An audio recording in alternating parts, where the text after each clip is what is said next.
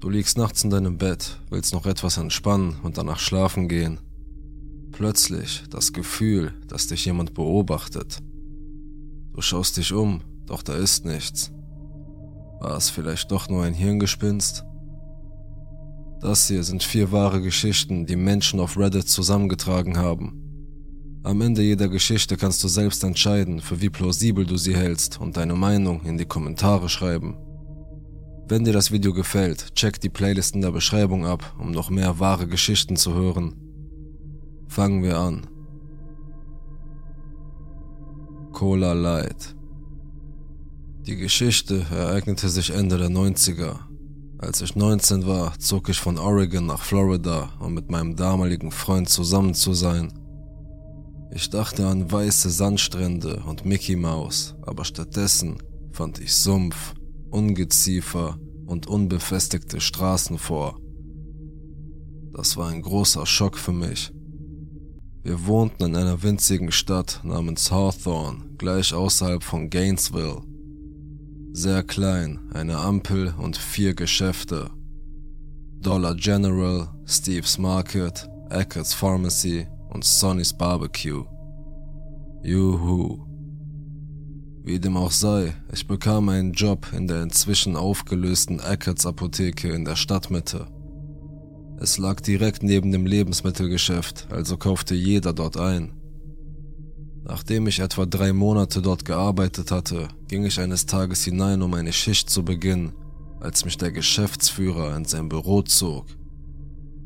Auf seinem Schreibtisch lagen etwa 30 bis 40 geöffnete Briefe, alle handschriftlich adressiert. An mich. Kennst du diese Person? fragte mein Vorgesetzter. Nein. Lies ein, also nahm ich den fröhlichen, gelben Brief. Darin befanden sich zwei handgeschriebene Briefe und eine ausgeschnittene Zeitschrift mit einer Frau mit langen blonden Haaren. Genau wie ich. Während der Eckert-Manager zusah, las ich den Brief. Aus Verwirrung sprang ich hin und her und versuchte verzweifelt herauszufinden, warum ich in diesem Raum bin nach dem, was ich gelesen habe, war es hauptsächlich jemand, der sich vorstellte, wie es wäre, Zeit mit mir zu verbringen. Vieles davon war sexueller Natur. Es gab Beschreibungen und Kommentare über mein Haar, wie ich sie wasche, wie sie riechen und etwas über das Mondlicht. Ein paar Sätze waren hervorgehoben, andere unterstrichen. Mein erster Gedanke war, werde ich jetzt gefeuert? Kennst du diesen David Elrod? Ich sagte ja, ich glaube schon. Der große, schlachsige Typ mit der dicken Brille und dem krausen, dunkelblonden Haar. Der Stammkunde, der ein paar Mal die Woche kommt, um Cola Light und Medikamente für seine Mutter zu holen. Ende 20 und offensichtlich sozial oder geistig behindert. Bei seltenen Gelegenheiten machte er Smalltalk, während ich seine Cola abkassierte. Ein oder zweimal verweilte er an meiner Kasse oder starrte mich an, aber ich dachte mir, dass er nur versuchte, seine Augen zu justieren oder dass er sich nicht gut zurechtfinden würde. Im Vergleich zu den anderen Leuten, die ich in Florida kennengelernt hatte, war er harmlos, also beachtete ich ihn nicht weiter. Bis zu diesem Tag im Büro von Eckart. Ich wusste, dass er die Briefe schrieb, weil ich zwei Wochen zuvor eine seltsame Begegnung hatte. Während der Arbeit kam er von hinten an mich heran und streichelte mein Haar. Ich musste seine Hände zurückschlagen und er entschuldigte sich. Seltsam. Ich ging wieder an die Arbeit. Nachdem ich dies meinem Vorgesetzten erzählt hatte, teilte er mir mit, dass der Kunde aus dem Laden verbannt werden würde und ich nach Hause geschickt würde, während die Details ausgearbeitet würden. Welche Details? Verwirrt verließ ich den Laden und fuhr nach Hause. Schon wieder seltsam. Zwei Stunden nachdem ich von meiner Schicht bei der Arbeit nach Hause kam, klopfte es an meine Tür. Ich schaute aus dem Fenster und sah etwas, das wie ein SWAT-Team aussah. Ich sah Männer in taktischer Ausrüstung mit großen Waffen, zwei Männer in Anzügen und mehrere Polizisten in Uniform. Wie in Zeitlupe öffnete ich die Tür. Eine Beamtin hielt ein paar seltsam vertraute Briefe hoch. Dürfen wir reinkommen und mit Ihnen darüber sprechen? Als ich merkte, dass jeder in der Stadt die Briefe gelesen hatte, wollte ich am liebsten in Ohnmacht fallen. Wir setzten uns auf meine Couch und sie begann zu sprechen. Aus den Augenwinkeln sah ich, wie mein Freund mir aus dem Schlafzimmer böse Blicke zuwarf. Die Beamtin erwähnte, dass sie die Briefe von Eckarts bekommen und versucht hatten, eine Anzeige wegen Hausfriedensbruchs durchzusetzen. Sie wollten direkt mit ihm sprechen, sagte sie, weil ihre gesamte Abteilung über David informiert wurde die Beamten konfrontierten ihn in seiner Wohnung und versuchten, ihm die Aufforderung von Eckerts zum Hausfriedensbruch zu überbringen. Offensichtlich war er darüber nicht glücklich. Mehr als 45 Minuten lang beharrte er darauf, dass dies alles ein großer Fehler sei und ich mit ihm reden wollte. Er war so kämpferisch und hartnäckig, dass man beschloss, Anzeige wegen Stalking zu erstatten. Sie fuhr fort. Sie müssen wissen, dass David im Alter von zwölf Jahren seine Mutter getötet und teilweise zerstückelt hat. Er wurde vor weniger als vier Jahren aus einer Jugendpsychiatrie entlassen. Wir haben in seiner Wohnung beunruhigendes Material gefunden. Wir glauben, dass er ihnen nachstellt. Meine Gedanken schweiften weiter ab. Cola Light, das Lieblingsgetränk seiner Mutter. David wurde am nächsten Tag wegen Stalkings verhaftet, nachdem er auf dem Parkplatz von Eckarts gefunden worden war. Aber das letzte offizielle Wort war, dass er zurück in die psychiatrische Klinik ging, zumindest vorübergehend.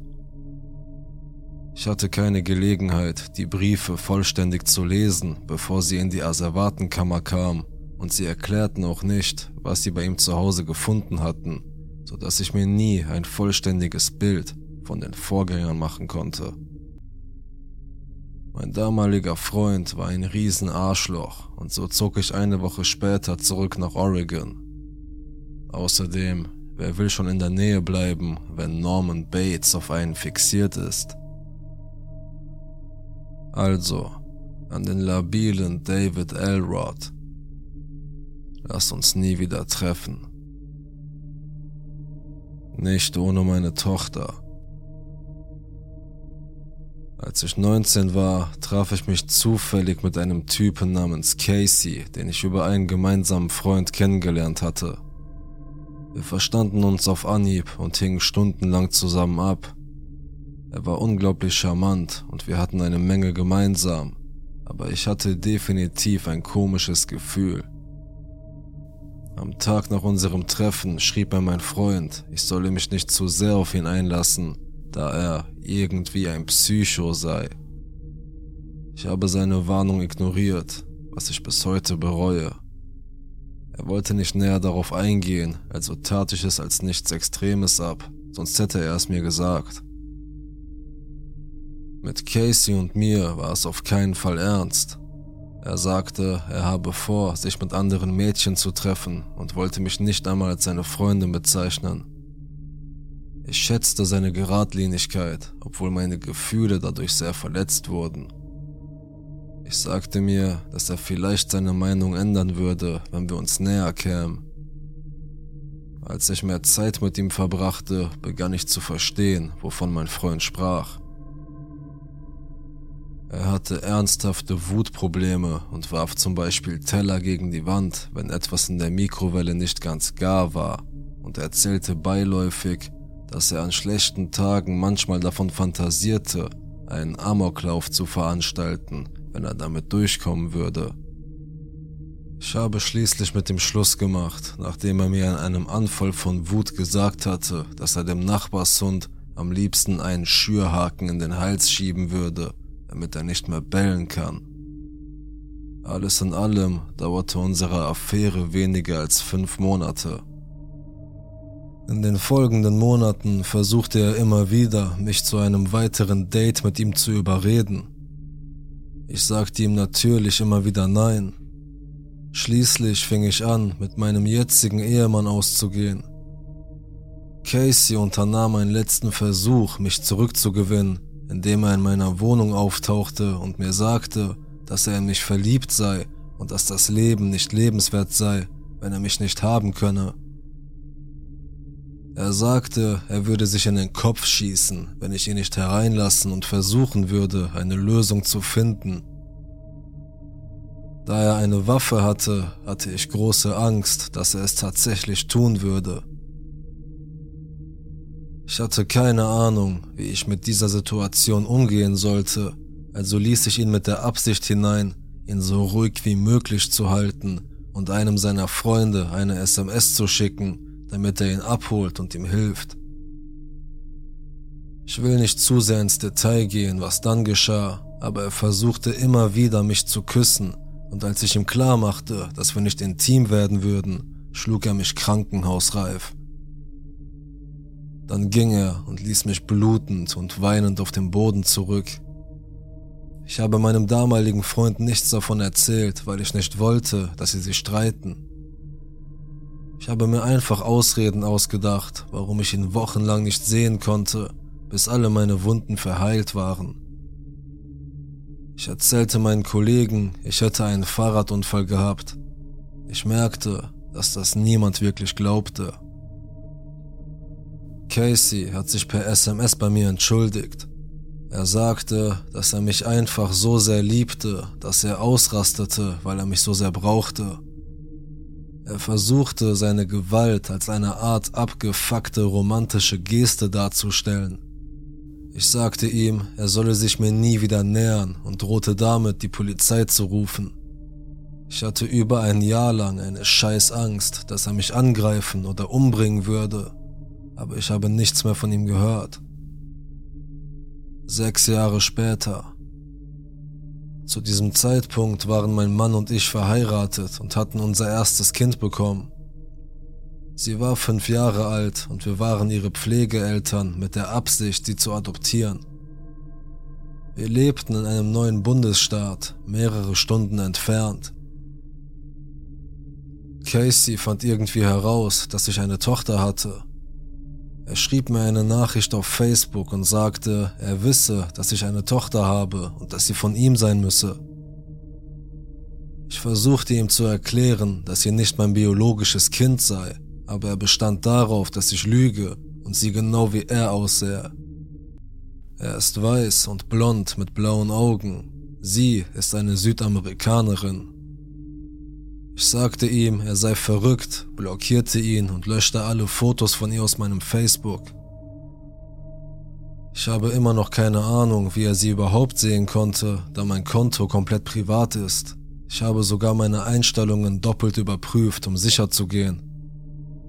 Ein paar weitere Wochen vergingen ohne Kontakt und ich war zuversichtlich, dass das das letzte Mal war, dass ich von ihm gehört habe. Falsch gedacht.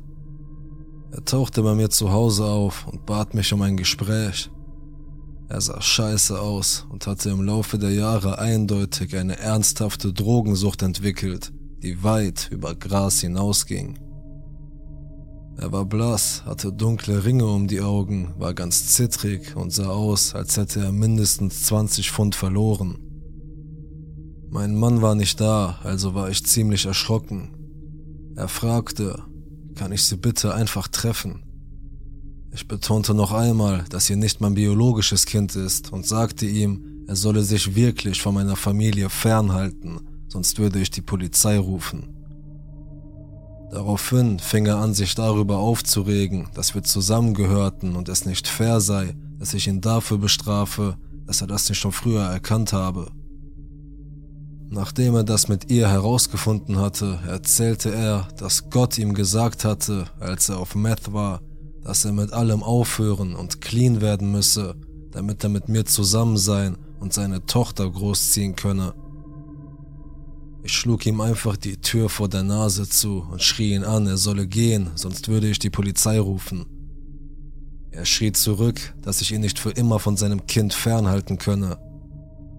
Ich rief die Polizei an und sie erstatteten nur Anzeige, sagten mir aber, sie könnten nichts tun, solange er nicht einen von uns bedrohe oder verletze.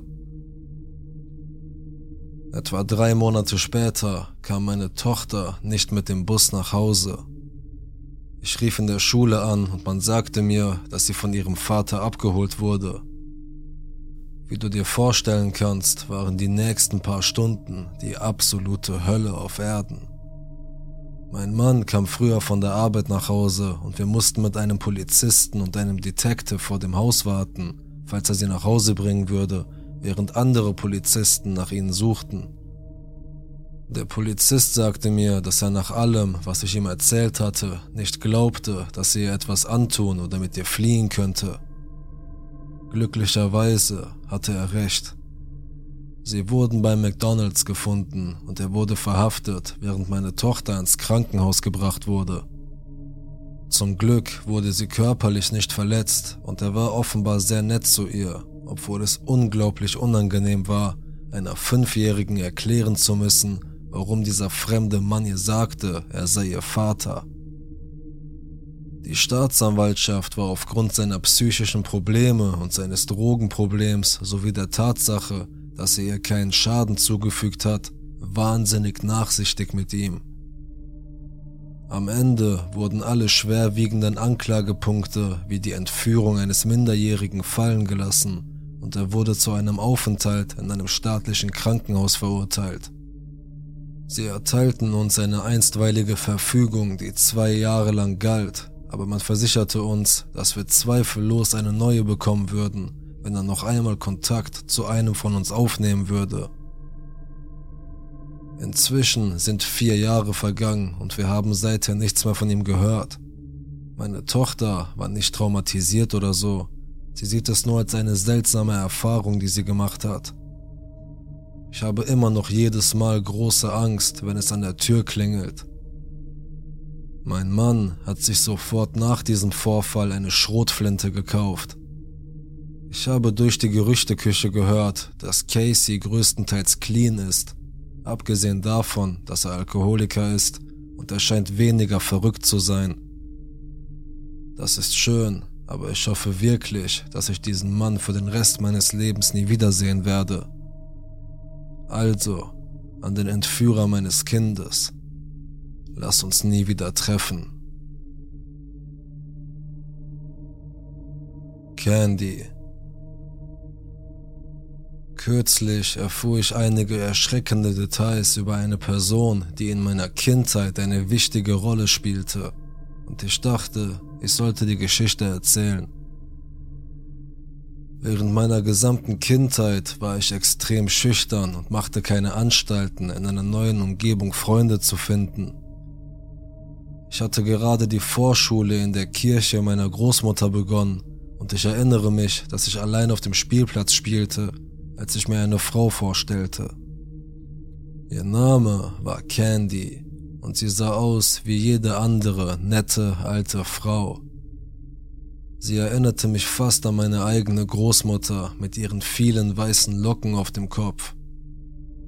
Candy arbeitete ehrenamtlich in der Kirche und passte normalerweise auf die Kinder auf, während sie spielten, und so sahen wir uns ziemlich oft. Ich kann mich nicht mehr an den Beginn dieser Freundschaft erinnern, aber ich vermute, dass eines zum anderen führte, bis ich innerhalb und außerhalb der Schule häufig Zeit mit ihr verbrachte. Meine Eltern waren dankbar, jemanden zu haben, der auf mich aufpassen wollte, denn ich war die jüngste von drei Kindern und meine Eltern arbeiteten Vollzeit und brachten auch meine Geschwister zur Schule, zum Sport oder zu Freunden sodass es für sie ein Segen war, eine helfende Hand zu haben. Um ehrlich zu sein, erinnere ich mich nicht an allzu viele Einzelheiten über die Zeit, die ich mit Candy verbrachte, aber ich nehme an, dass wir unsere Zeit in Eisdielen, Parks und so weiter verbrachten. Ich erinnere mich an einen Besuch in ihrem Haus, wo ich noch nie zuvor gewesen war. Als sie mich herumführte, ging ich durch das Esszimmer und sah ein anderes Mädchen, das etwa zehn bis zwölf Jahre alt zu sein schien. Candy stellte mich ihr vor und erzählte mir, dass sie die Straße hinunter wohnte und viel Zeit bei ihr zu Hause verbrachte. Ich bin mir nicht sicher warum, aber ich erinnere mich, dass ich eifersüchtig war. Ich glaube, ich war eifersüchtig darauf, dass Candy sich um ein anderes kleines Mädchen kümmerte und Zeit mit ihm verbrachte. So hatte ich mich noch nie gefühlt und ich bin mir nicht sicher, warum ich mich so deutlich daran erinnere. Aus irgendeinem Grund war das das einzige Mal, dass ich zu ihrem Haus ging. Ein paar Jahre später war ich in der ersten Klasse ich hatte Candy völlig vergessen und sie nicht mehr gesehen, seit ich zwei Jahre zuvor die Vorschule abgeschlossen hatte. Meine Nachbarn, mit denen ich in einer Fahrgemeinschaft zur Schule fuhr, hatten mich eines Tages nach der Schule bei mir zu Hause abgesetzt und ich entdeckte eine Einkaufstüte von Target, die an unserer Haustür hing. Ich war mir nicht sicher, was das sein könnte oder warum mein Bruder oder meine Schwester sie nicht ins Haus brachten als sie etwa eine Stunde vor mir von der Schule nach Hause kam. Als ich sie hereinbrachte, bemerkte ich eine Aufschrift auf der Tüte, die darauf hinwies, dass sich darin ein Geschenk von Candy für mich befand.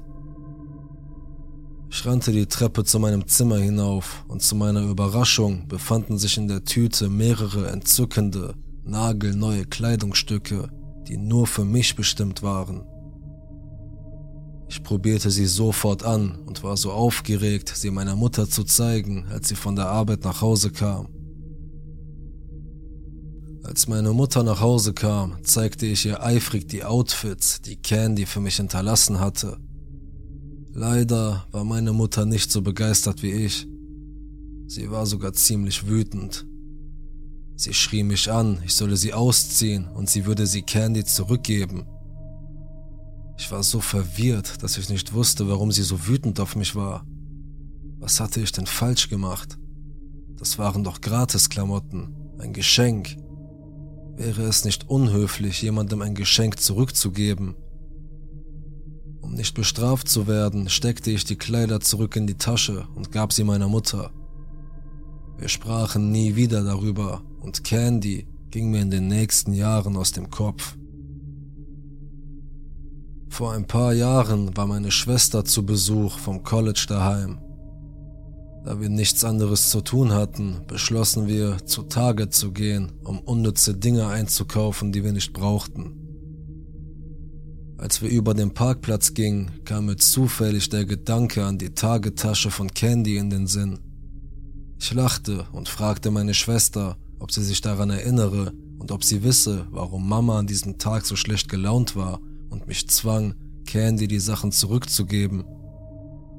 Meine Schwester blieb wie erstarrt stehen und sagte, Weißt du denn nicht mehr, was Candy uns angetan hat? Verblüfft schüttelte ich den Kopf und flehte sie an, mir zu erzählen, was passiert war. Sie weigerte sich, darüber zu reden und sagte, ich solle meine Mutter fragen. Wieder einmal ging mir der Gedanke an Candy nicht aus dem Kopf und ich erinnerte mich nicht daran, meine Mutter zu fragen, was passiert war, bis ich ein paar Jahre später auf dem College war.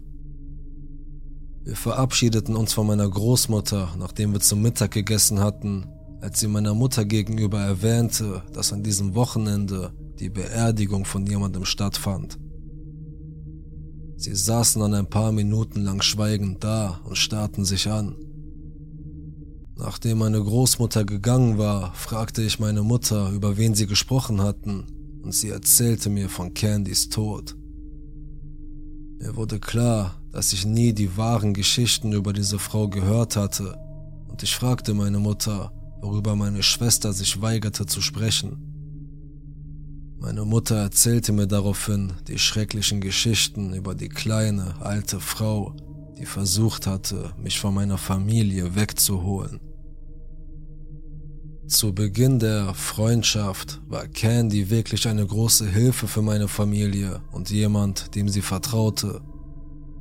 Allerdings wurden Candys Absichten von meiner Großmutter in Frage gestellt, die meinem Vater einige ihrer Bedenken mitteilte, nachdem sie einige merkwürdige Geschichten von ihren Freunden in der Kirche gehört hatte. Sie hatte das Gefühl, dass mit Candy etwas nicht stimmte und es gefiel ihr nicht, dass ich so viel Zeit mit ihr verbrachte. Als Frau, die nie etwas Negatives über jemanden zu sagen hatte, wurde mein Vater etwas misstrauisch gegenüber Candy, aber er nahm an, dass meine Großmutter einfach nur übervorsichtig war. Nachdem Candy einige Zeit auf mich aufgepasst und mich gebabysittet hatte, änderte sich ihr Verhalten und sie begann, besitzergreifend auf mich zu reagieren und wurde meinen Eltern gegenüber feindselig. Sie tauchte unangekündigt bei uns zu Hause auf und fragte nach mir, und wenn ich nicht da war, wurde sie unglaublich wütend und schrie meine Eltern an, wie schrecklich sie seien. Sie sagte ihnen ständig, dass sie mich nicht verdienten und nur sie es wert sei, sich um mich zu kümmern. Dies geschah mehrere Male, bevor meine Eltern ihr sagten, sie solle aufhören, zu uns zu kommen, sonst würden sie die Polizei rufen. Das veranlasste sie dazu, zu Hause anzurufen und Nachrichten für mich zu hinterlassen, von denen mir meine Eltern natürlich nichts erzählen wollten. In diesen Sprachnachrichten weinte sie sich bei mir aus und versuchte mich davon zu überzeugen, mit ihr zu gehen und meine Familie zu verlassen. Sie sprach davon, wie schrecklich meine Eltern seien und dass sie mir ein viel besseres Leben bieten könne als sie. Die Sprachnachrichten, die für mich bestimmt waren, wurden bald zu Drohungen gegen meine Eltern. Sie drohte, die Polizei oder das Jugendamt einzuschalten, um mich aus dem Haus zu holen und in ihre Obhut zu geben. Sie drohte damit, der Polizei von der Gewalt und dem Missbrauch meiner Eltern, mir und meinen Geschwistern gegenüber zu erzählen, was alles nicht der Wahrheit entsprach. Als sie merkte, dass ihre Telefonanrufe nichts brachten, begann sie wieder bei uns zu Hause aufzutauchen. Sie begann damit, dass sie Tag für Tag in unserer Straße auf und ab fuhr.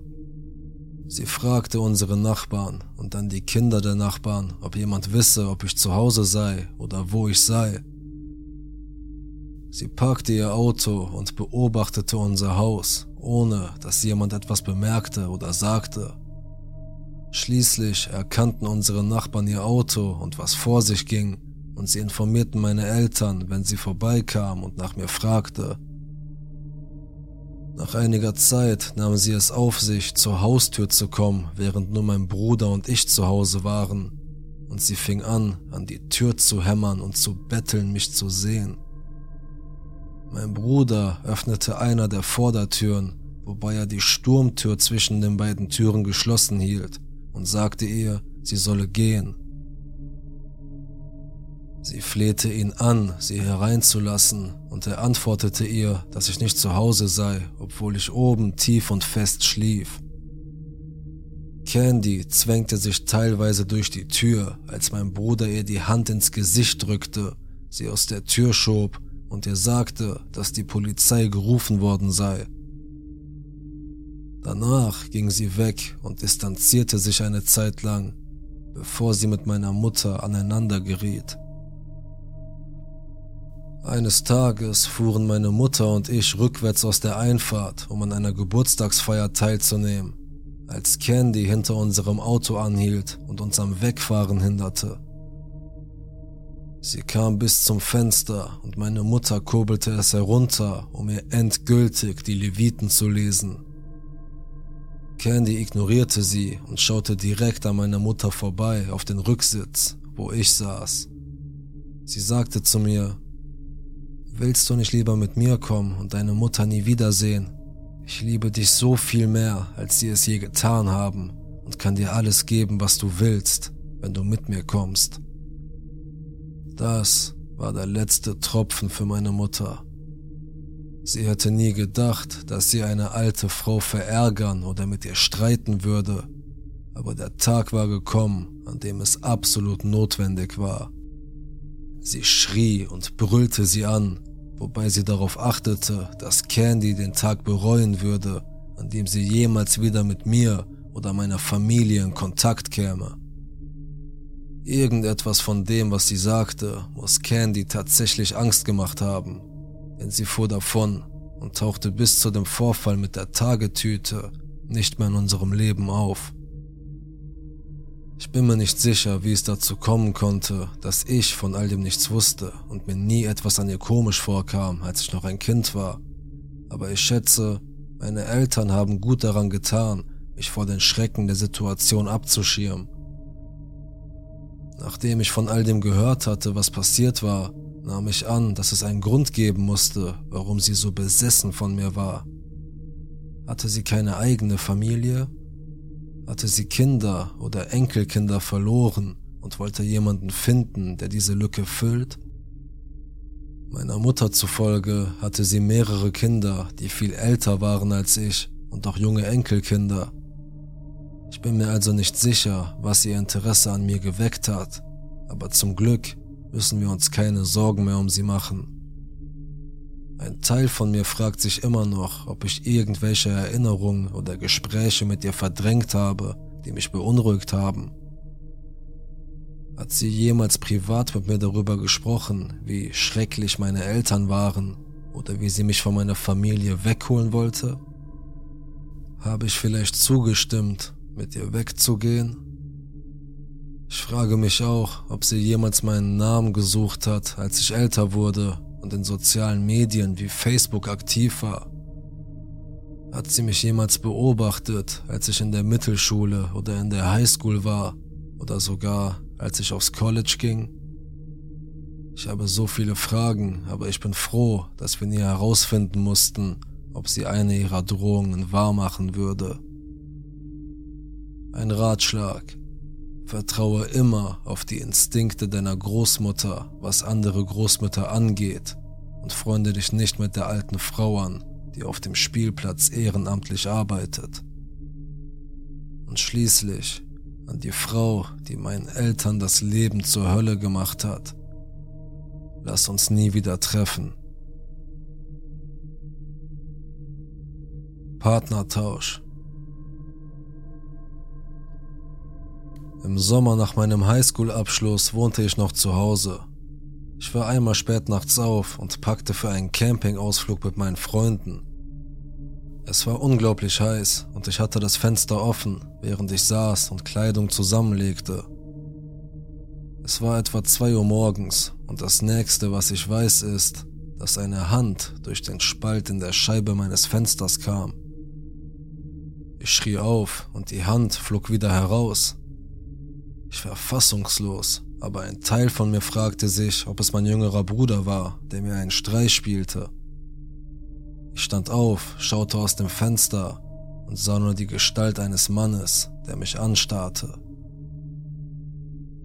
Ich rannte in das Zimmer meines Bruders und er war dort und spielte Videospiele. Wir riefen die Polizei, die kam und die Gegend durchsuchte. Sie fanden nichts, ermahnten mich und meine Eltern, die Fenster und Türen zu verschließen und gingen wieder. Wir waren alle immer noch aufgewühlt und meine Mutter hatte das Gefühl, dass er zurückkommen würde. Es stellte sich heraus, dass ihre Intuition recht behielt. Sie ging nach draußen und wartete auf unserer hinteren Veranda. Nach etwa 20 Minuten sah sie einen schwarz gekleideten Mann, der sich an der Baumreihe entlang in unseren Garten schlich. Er versteckte sich für ein paar Sekunden hinter einem Baum, lief dann zu einem anderen Baum und versteckte sich dort, während er sich langsam auf mein Fenster zubewegte. Meine Mutter schrie ihm etwas zu und er rannte los. Die Polizei kam wieder heraus und fand wieder keine Spur von ihm. Ich habe das Fenster nie wieder geöffnet, nicht einmal die Vorhänge. Meine Eltern installierten ein paar Bewegungsmelder und damit schien die Sache erledigt zu sein. Etwa sechs Monate später bekamen mein Freund und ich zusammen eine Wohnung in der Innenstadt.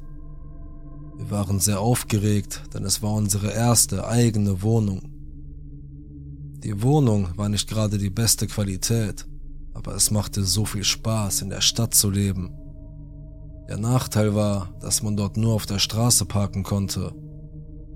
Nach ein paar Wochen wurde mein Auto aufgebrochen. Es wurde nichts gestohlen, aber eine einzelne Rose lag auf dem Beifahrersitz. Es war mir unheimlich, aber ich schwor mir wachsam und sicher zu sein. Ich versuchte immer in der Nähe des Eingangs zu parken, in der Nähe der Ampel. Es war schwierig, diese Plätze zu bekommen und ich musste oft weiter weg parken, auf dunkleren Straßen. An diesem Punkt begannen die Dinge schnell zu eskalieren. Mindestens einmal pro Woche wurde in mein Auto eingebrochen Meistens wurde eine Blume zurückgelassen, die ich immer auf den Boden warf, aber einmal wurde ein paar Männerunterhosen zurückgelassen. Und noch unheimlicher, einmal eine Tüte Tootsie Rolls, die ich am liebsten gegessen habe. Da fragte ich mich, ob die Person mich persönlich kannte, und ich fing an, jedem gegenüber misstrauisch zu werden. Im Keller der Wohnung gab es einen Wäschekeller und eines Tages ging ich hinunter, um eine Ladung Wäsche zu holen, die gerade trocken war. Als ich begann, die Wäsche zusammenzulegen, stellte ich fest, dass meine ganze Unterwäsche, BHs und Höschen verschwunden waren. In einer anderen Woche hatte ich einen männlichen Freund aus der Schule zu Besuch und seine Reifen wurden während des Besuchs aufgeschlitzt.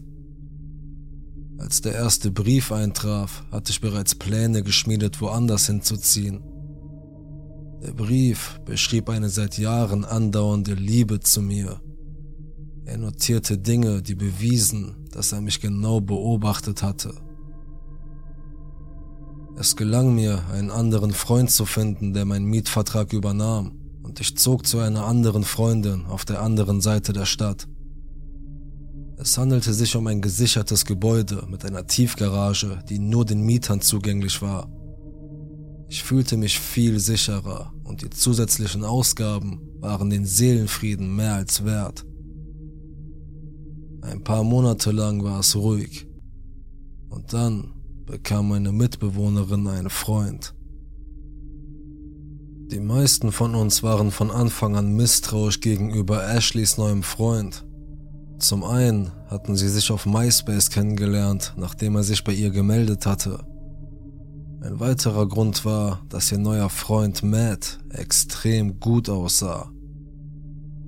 Und obwohl Ashley ein wunderbarer Mensch war, gehörte sie einfach nicht zu dem Typ, den man normalerweise von jemandem wie ihm erwarten würde. Ashley war begeistert, Sie hatte noch nie einen Freund gehabt und hatte wirklich das Gefühl, er sei ihr Märchenprinz. Ich fand ihn von Anfang an seltsam und unheimlich. Matt war eher ruhig und schien immer ein unangenehmes, anzügliches Lächeln aufzusetzen. Es war schwierig, ein Gespräch mit ihm zu führen, weil er es immer mit irgendwelchen zufälligen Fakten auflockerte, die nichts mit dem zu tun hatten, worüber wir gerade sprachen. Ich hatte mein MySpace-Konto gelöscht, als das Stalking begann, aber ich erstellte ein Fake-Konto, um mehr über Matt zu erfahren. Es sah nicht so aus, als ob er irgendeinen seiner Freunde im wirklichen Leben kennen würde. Es gab nur Bilder von ihm selbst und der Rest der Informationen war vage. Meine Freunde und ich versuchten vorsichtig, ihr davon abzuraten, sich mit Matt zu treffen. Er hatte eigentlich nichts Falsches getan, aber er war einfach so seltsam. Sie ging sofort in die Defensive und beendete das Gespräch. Matt begann, mehr Zeit in der Wohnung zu verbringen und ich fand jede Ausrede, um nicht nach Hause zu kommen. Eines Tages kam ich von der Arbeit nach Hause und fand Matt allein auf meiner Couch vor, wo er ein Bier trank. Ashley war zur Arbeit gerufen worden und sie hatte ihm gesagt, er könne einfach abhängen. Ich war wütend, weil ich keine Zeit mit ihm verbringen wollte. Also schnappte ich mir ein Bier und einen Snack und machte mich auf den Weg in mein Zimmer und schloss die Tür. Nach etwa 30 Minuten klopfte er an meine Tür und schlug vor, dass wir Fernsehen und uns besser kennenlernen sollten, da wir beide Ashley liebten. Ich wollte nicht, beschloss aber, dass ich es vielleicht doch versuchen sollte. Er schaltete einen Film ein und ich versuchte, mich nur auf den Film zu konzentrieren, weil ich nicht reden wollte. Irgendwann schaute ich zu Matt hinüber und er starrte mich mit einem Lächeln im Gesicht an. Ich warf ihm ein Was zu und er lächelte einfach weiter und sagte, ich kann es einfach nicht glauben. Was glauben? fragte ich. Er sagte nichts und sah sich den Film weiter an, immer noch lächelnd. Ich hatte keine Ahnung, wovon er sprach, aber bei dieser Interaktion stellten sich alle Haare auf meinem Körper auf. Ich entschuldigte mich und schloss die Tür zu meinem Zimmer ab. Ein weiterer Monat verging und ich hatte es geschafft, außer zum Schlafen und Duschen nicht mehr zu Hause zu sein. Matt wohnte praktisch dort und hatte sogar einen Haufen seiner Sachen in Ashleys Zimmer gebracht. Ich wollte wirklich nicht noch einmal umziehen, aber ich begann, mich nach anderen Möglichkeiten umzusehen. An ihrem sechsmonatigen Jubiläum sah ich einen riesigen Blumenstrauß auf dem Tisch und eine bereits geöffnete Karte daneben. Ich verdrehte die Augen und wollte schon gehen, als ich beschloss, nachzusehen, was der Verrückte ihr geschrieben hatte. Als ich die Karte öffnete, begann mein Herz in meiner Brust zu pochen. Ohne die Worte zu lesen, die er geschrieben hatte, zitterte ich schon. Die Handschrift war exakt dieselbe wie die, die mein Stalker geschickt hatte. Ich hatte sie als Beweismittel aufbewahrt und zum Vergleich aus meinem Schreibtisch ausgegraben. Die Handschrift war eindeutig und identisch. Matt war der Stalker. Ich rief zuerst die Polizei an. Als diese auf dem Weg war, rief ich Ashley an und bat sie, zu mir zu kommen. Sie war auf der Arbeit, sagte aber, sie würde kommen, sobald sie könnte. Ich hatte große Angst, es ihr zu sagen, weil ich wusste, dass sie am Boden zerstört sein würde. Die Polizei nahm eine Aussage von mir auf und ging zu Ashleys Arbeitsplatz, um weitere Informationen von ihr zu erhalten, und schließlich verkündete sie die Nachricht. Anscheinend rief Ashley Matt an und hinterließ eine wütende Nachricht, obwohl die Polizisten ihr sagten, sie solle nichts sagen, und er verschwand danach spurlos. Es gab weder Matt noch irgendjemanden, der ihm ähnlich sah an dem Ort, an dem er angeblich arbeitete. Ashley war nie in seiner Wohnung gewesen, weil er sagte, er habe bei Freunden gewohnt, um Geld für eine Reise nach Europa zu sparen. Seine Familie lebte außerhalb des Staates und sie hatte nie einen seiner Freunde kennengelernt, weil sie sich angeblich zerstritten hatten, weil er so viel Zeit mit Ashley verbringen wollte. Das waren alles Lügen und am Ende war sie mit einem Fremden zusammen.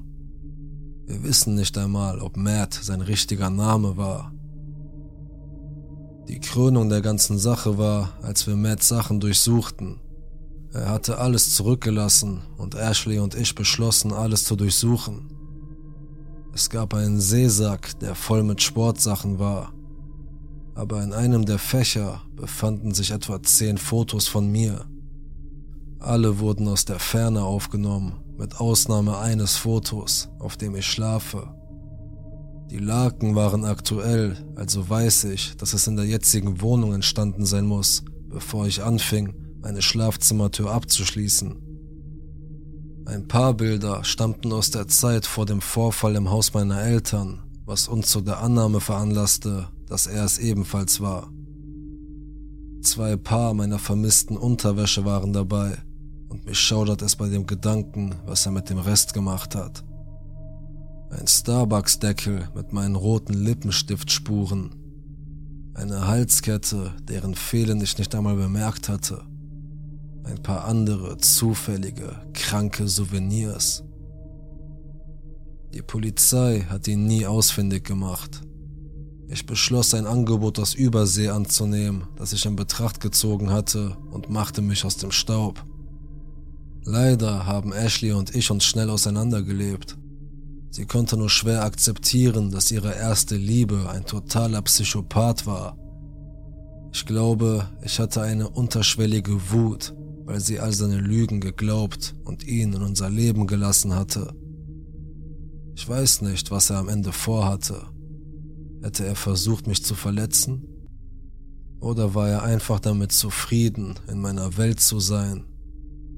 Ich werde es nie erfahren. Verfolgt zu werden verändert ein. Selbst als ich am anderen Ende der Welt lebte, habe ich überall über meine Schulter geschaut, wo ich hinging. Ich habe immer noch keine Konten in den sozialen Medien, die mit meinem echten Namen verbunden sind. Ich bin verheiratet und habe Kinder und ich weiß, dass er weitergezogen ist, um eine andere arme Frau zu quälen. Aber jedes Mal, wenn ich meine Heimatstadt besuche, bin ich angespannt und verhalte mich unauffällig. Ein Teil von mir wird sich immer Sorgen machen, dass Matt wieder auftauchen wird. Also, Matt oder wie auch immer du heißt, lass uns nie wieder treffen.